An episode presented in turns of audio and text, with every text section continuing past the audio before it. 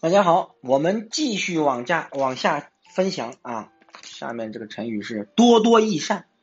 刘邦跟韩信有过一次对话，刘邦问韩信能带多少兵啊？因为一般来讲，这个大将的才华决定了他能带多少兵。有些人能带十个，有些人带一百个，有些人带一千个。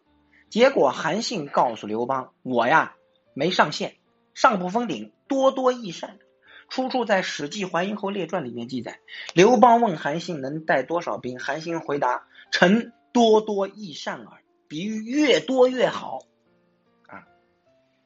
下面，鸟尽弓藏。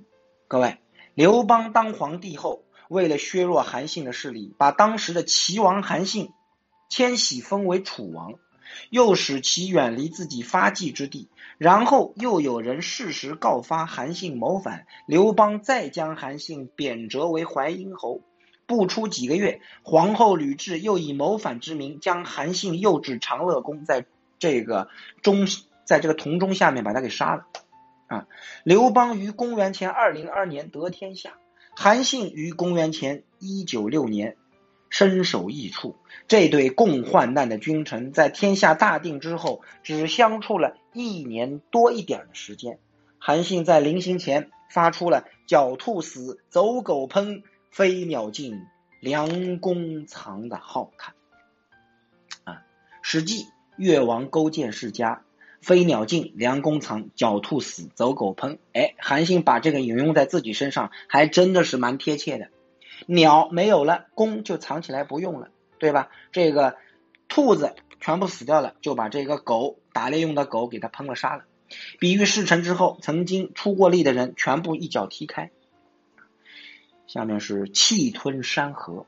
韩信当时背弃项羽，投奔刘邦，心中那个抱负满满，拳拳诚意，那是气吞天地呀。元代这个金人杰追韩信。第二折啊，元曲里面第二折有背楚投汉，气吞山河，知音未遇，弹琴空歇啊。这个气势可以吞没高山与大河，形容气魄非常之大啊。相立背义这个成语不太用。韩信平定齐国之后，刘邦册立韩信为齐王。齐人蒯通劝韩信与项与项羽、刘邦鼎足而立，三分天下。韩信说：“汉王给我的待遇很优厚，他的车子给我坐，他的衣裳给我穿，他的食物给我吃。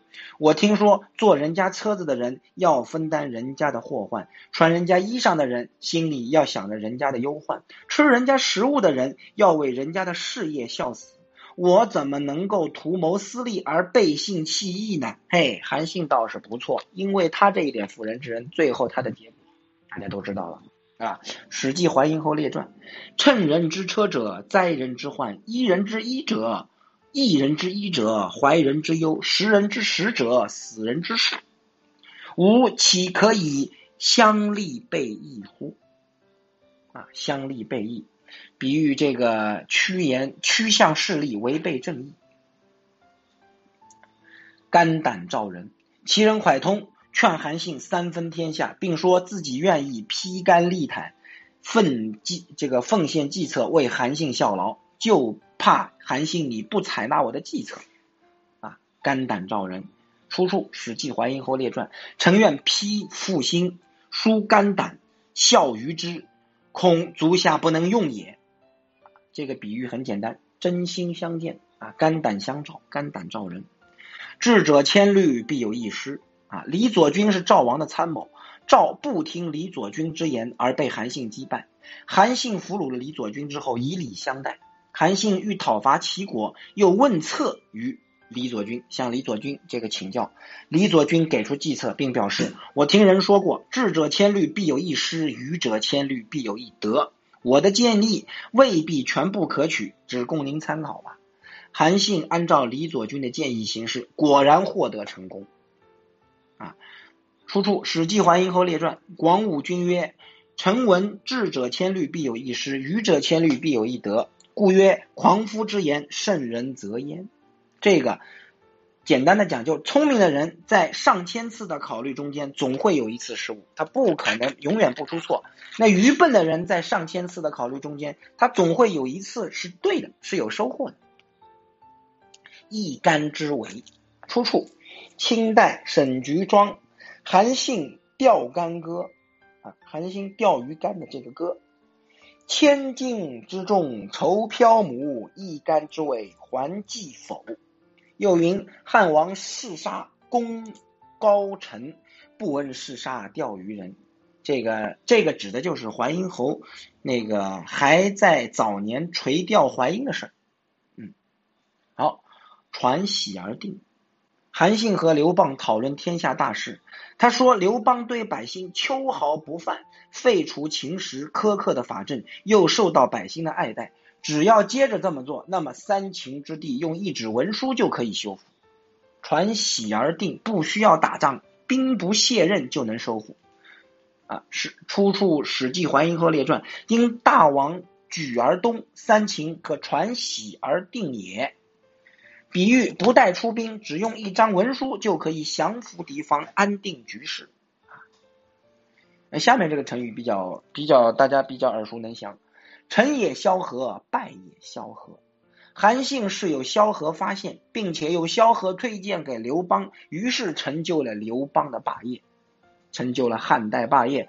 而到最后，又是萧何献计，除掉了韩信。正所谓成也萧何，败也萧何。